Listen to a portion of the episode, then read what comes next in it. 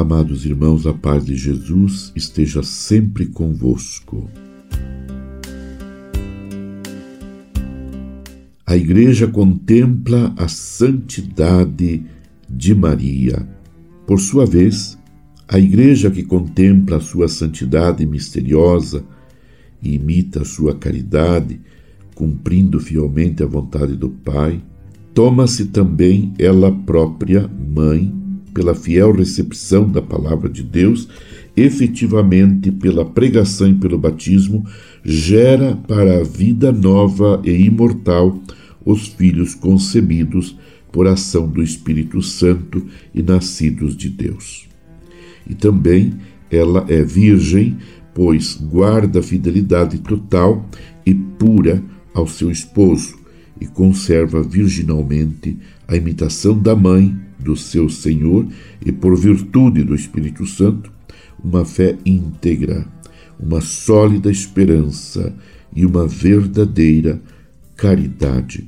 Mas, ao passo que na Santíssima Virgem a Igreja alcançou já aquela perfeição sem mancha nem ruga que lhe é própria, conforme Efésios 5,27, os fiéis ainda têm de trabalhar por vencer o pecado e crescer na santidade.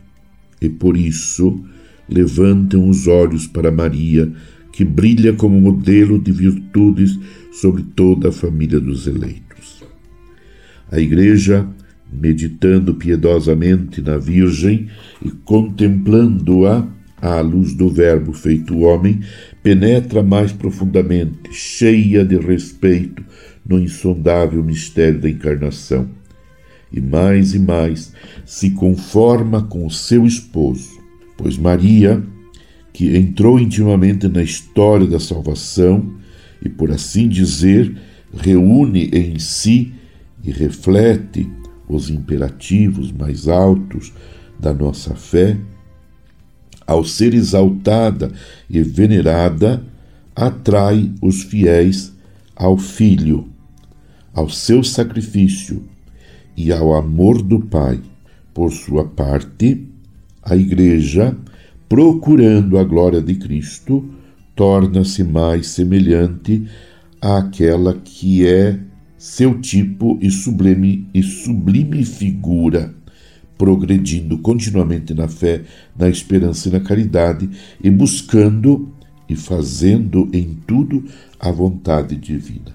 Daqui vem igualmente que na sua ação apostólica a Igreja olha com razão para aquela que gerou a Cristo, o qual foi concebido por ação do Espírito Santo e nasceu da Virgem, precisamente para nascer e crescer também no coração dos fiéis, por meio da Igreja.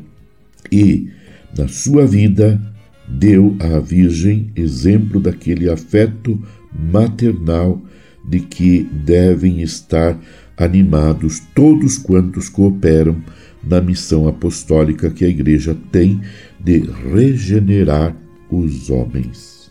Amados irmãos, amadas irmãs, permaneçamos unidos em oração com Maria, a mãe de Jesus, aguardando o Salvador que vem. Abençoe-vos, Deus Todo-Poderoso, Pai e Filho e Espírito Santo. Amém. Você ouviu Palavra de Fé com Dom Celso Antônio Marchiori.